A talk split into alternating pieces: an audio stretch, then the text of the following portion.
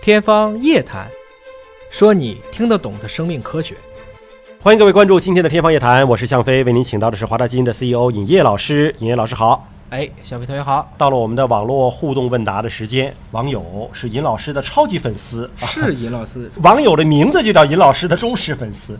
他说，广东人喜欢拿黑蒜来煲汤。他百度了一下啊，说黑蒜有抗氧化、提高免疫力、抗癌等等好处。想问问尹烨老师啊，黑蒜这些功效经过实验的验证吗？黑蒜真的有这么多神奇的功效吗？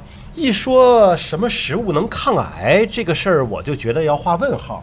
呃，好像 呵呵所谓提升免疫力、抗癌，这个有过双盲测试吗？有过这种科学验证吗？ 小飞同学现在基本上已经能够搞清楚这个问题了，能打假了啊？，基本上可以。对，首先我来广东好像也比较久了，嗯，我不知道他说的这个黑蒜和我理解的是不是一样的。我理解的黑蒜是一种发酵食品，就跟我们腊八蒜是一样。嗯我们当时讨论过嘛，它为什么变绿嗯，或者是它不变绿，它里面是有几个关键的色素转化是要特定条件下的。如果说单纯从发酵食品的角度来看，嗯发酵食品本身确实带有一些益生元加益生菌。嗯嗯，泡菜为什么好？泡菜就是因为它里面有乳酸菌嗯。但是记住了，只要吃发酵食品，吃上以后就上瘾，为什么会上瘾呢？相当于就是要补菌呢、定期就要补这个菌，等于你喝酸奶喝习惯了。哦，所以，但凡一个民族嗯爱吃上一种发酵食品之后嗯，他们可能这一辈子时不时就想吃，哎，像韩国的泡菜、日本的纳豆都属于这个情况，都有这个对吧？纳豆，到今天中国人都制不出来，嗯，这还是一。条很宝贝的一个工艺。而且那个味道，我估计哎就要不就吃不惯，哎要不就超级爱。所以呢，你如果从日本的角度来看，你说日本人吃纳豆就长寿嘛？嗯这是瞎扯嗯。日本是一整套的方案，嗯，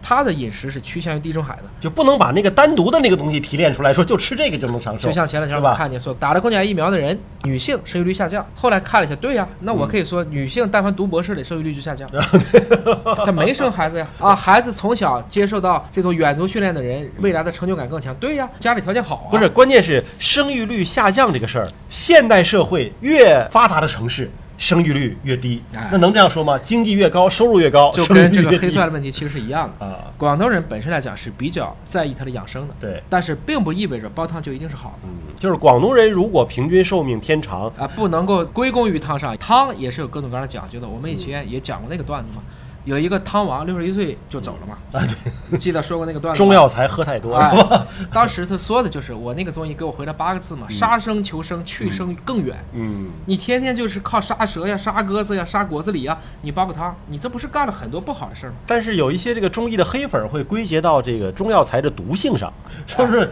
肝肾功能衰竭。这个也是一定是有道理的。嗯我们前段也讲了，就马兜铃科的这一大堆东西，什么关木通啊、何首乌啊，它们确实会产生一些肾造毒成性肝肾毒性的东西，造成一些慢性的肾炎。所以大家也就是不要过分的去相信药食同源。嗯我们认为营养均衡就 OK。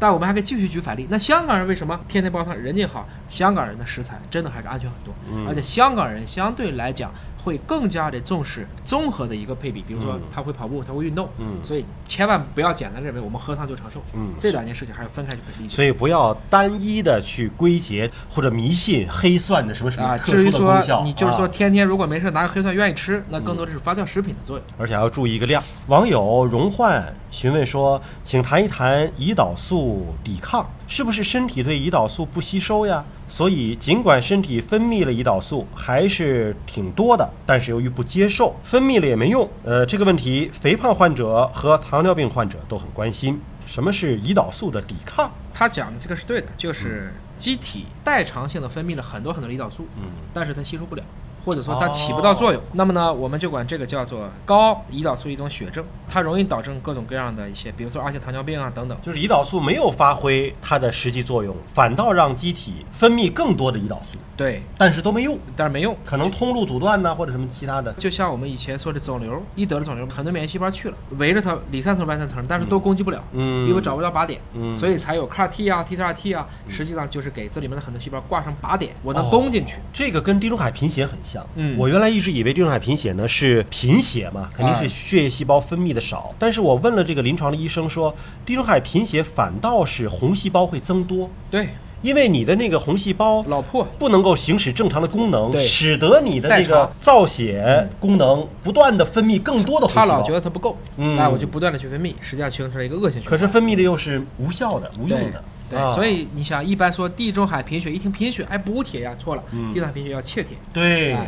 说地中海贫血的患者说好，来点猪肝儿，来点这个补铁的东西，反倒不行啊，是这样反倒是不行。好，那么今天的这个互动问答呢，到这里就暂时告一个段落了。大家呢，如果说有更多的问题，可以在网络上留言，也可以关注“尹哥聊基因”的微信公众号，提出你的问题，我们会在节目当中搜集整理，来定期的回答大家。那么下期节目时间我们再会。